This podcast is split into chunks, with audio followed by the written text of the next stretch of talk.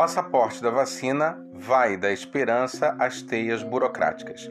Complexo cruzamento de dados dificulta passes digitais nos Estados Unidos e na Europa. A matéria foi publicada no New York Times, assinada pelo Stephen Hiltner e foi publicada no Globo na edição do dia 13 de maio.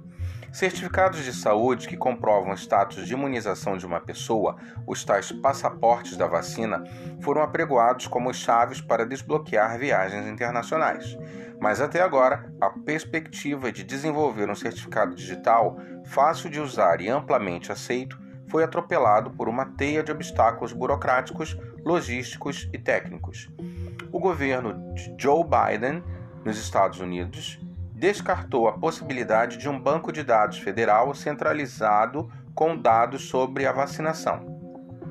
Informações dos estados e algumas cidades se tornaram uma colcha de retalhos de registros. Logo, qualquer empresa ou organização que pretenda desenvolver um certificado digital de vacina nos Estados Unidos precisaria, portanto, rastrear os dados de imunização de uma série de bases de dados. No momento, a opção mais viável para se comprovar seu status de imunização durante viagens internacionais é apresentar os cartões de registro de vacinação que receberam quando foram vacinados, mas os documentos são facilmente falsificados.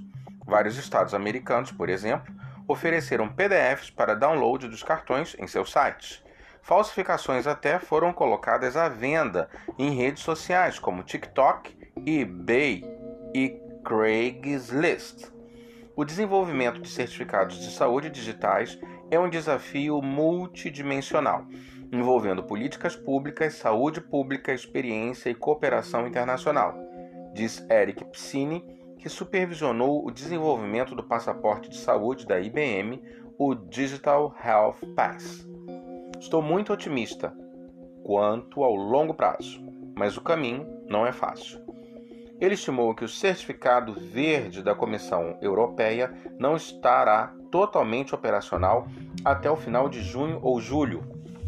A integração com plataformas fora da Europa levará ainda mais tempo. Até então, disse ele, países como a Grécia, que por enquanto está verificando o status de imunização dos visitantes com certificados de papel facilmente falsificados, pode enfrentar tanto falta de confiança dos viajantes quanto a resistência dos habitantes locais, que temem que as políticas de turismo os estejam colocando em risco. O ano passado, sem viagens, quando as chegadas internacionais caíram de 1,5 bilhão para 381 milhões no mundo, foi devastador para diversos setores, como a aviação. Para muitos, outro ano semelhante seria impensável, o que evidencia ainda mais o dilema entre o fechamento e a abertura sem segurança.